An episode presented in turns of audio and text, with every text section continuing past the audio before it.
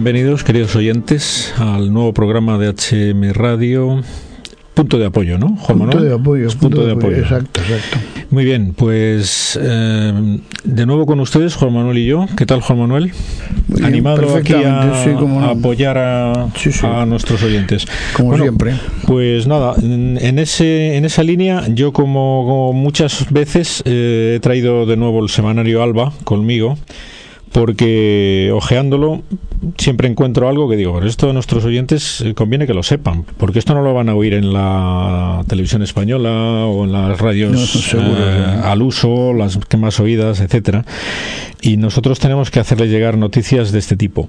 A veces en el tema de la defensa de la vida, que de ese de ese tema vamos a hablar, a veces he oído que no se acaban de creer mucha gente que el, llamado síndrome de posaborto, es decir, las repercusiones que tiene en una persona el haber cometido semejante barbaridad, me refiero al aborto, pues que es una exageración nuestra, que somos los defensores de, la vida, que nos inventamos una, una patología para arrimar el, el, asco a nuestra sardina, etcétera. Para asustar, para asustar a la gente, ¿no? Sí, para asustar, en fin, más o menos, ¿no?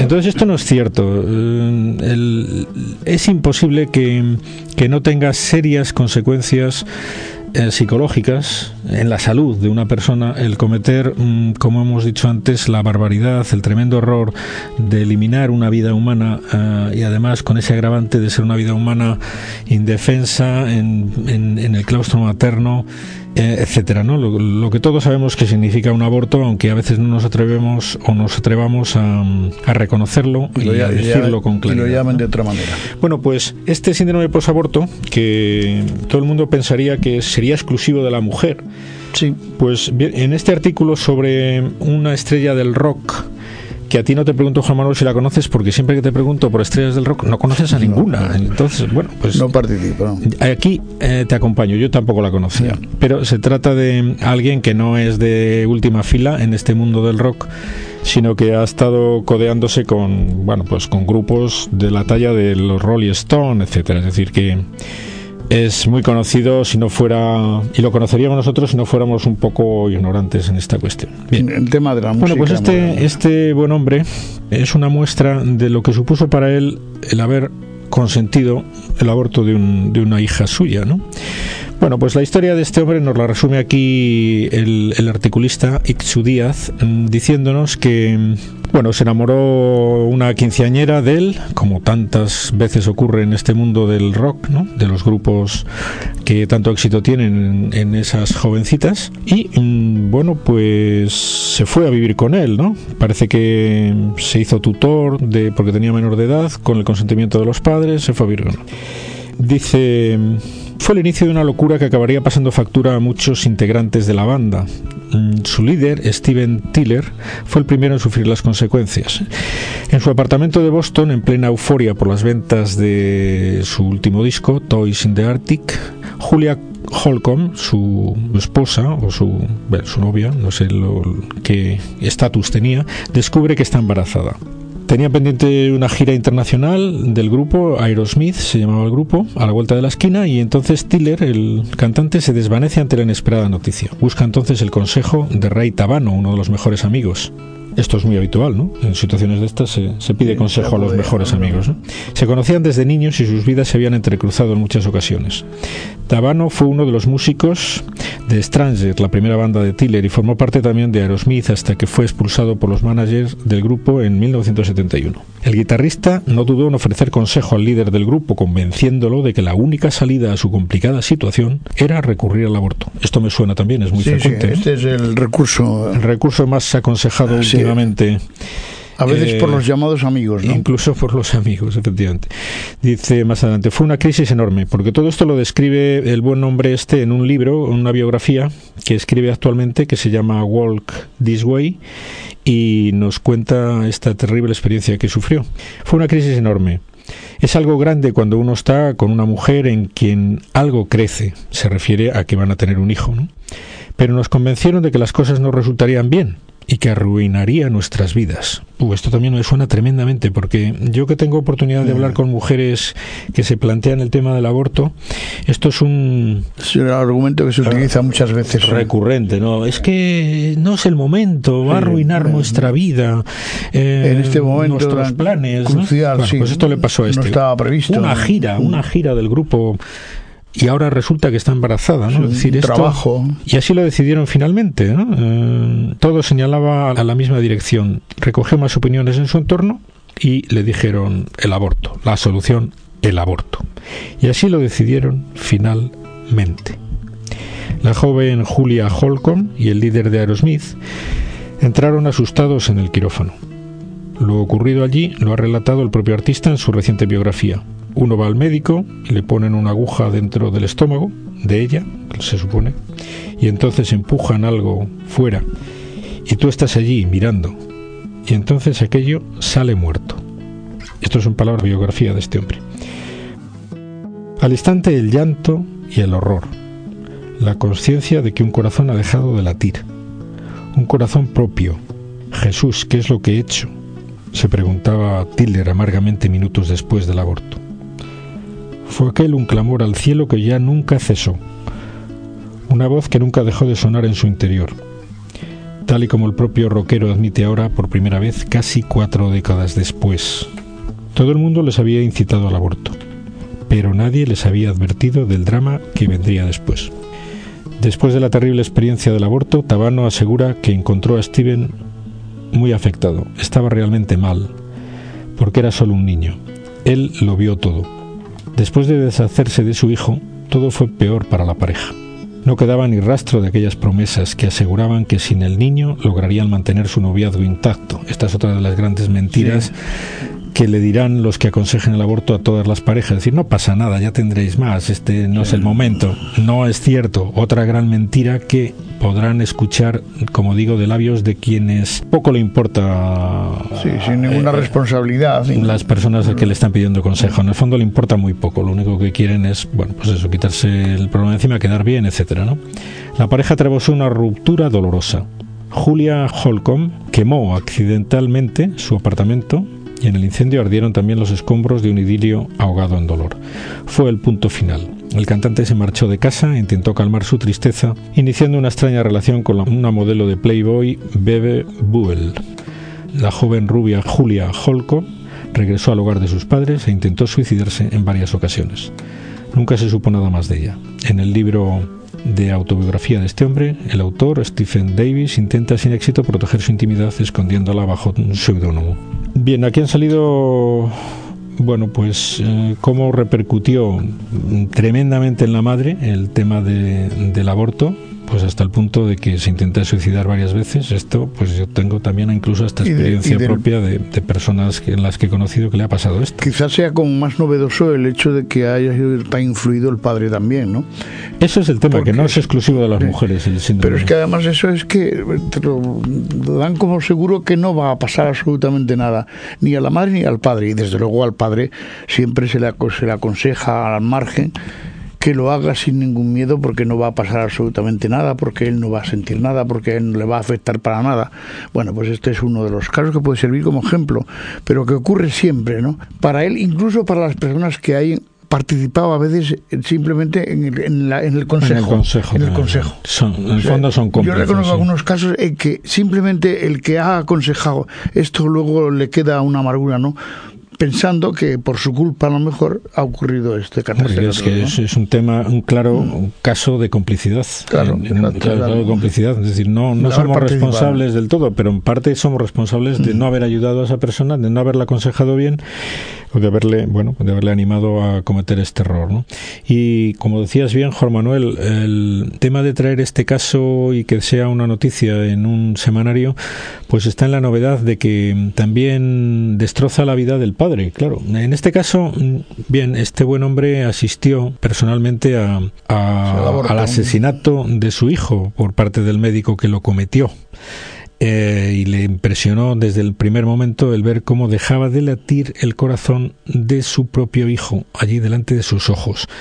Pero aunque no sea delante de sus ojos, por mucho alcohol que tome una persona, intentando anestesiar su, su cerebro, su mente y su sensibilidad, pues sabe que cuando la joven mm, madre de su hijo sale de la clínica abortista mm, sin el latido de corazón que tenía cuando entró que antes notaba seguramente. pues es que hace falta como digo mm, ser muy insensible y bueno, pues puede que haya gente muy insensible, pero todo el mundo acaba pagándolo. Es decir, la naturaleza pasa factura siempre. Es decir, dicen, eh, aquí viene a cuento ese famoso dicho de que Dios perdona siempre, el hombre perdona a veces, la naturaleza, no perdona nunca.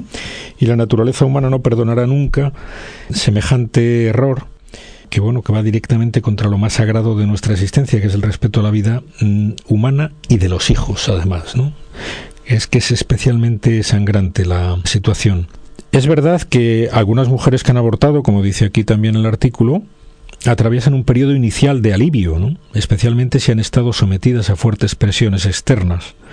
La mayoría, sin embargo, termina sufriendo las dolorosas consecuencias del llamado síndrome posaborto.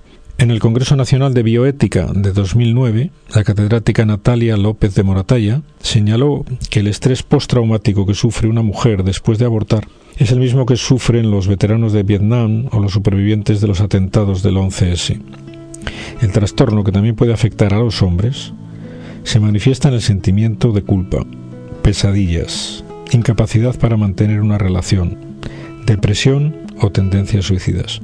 De hecho, diversos estudios reflejan un alarmante vínculo entre la tasa de suicidios entre mujeres y el aborto. El síndrome posaborto debe tratarse para evitar que se agraven sus consecuencias.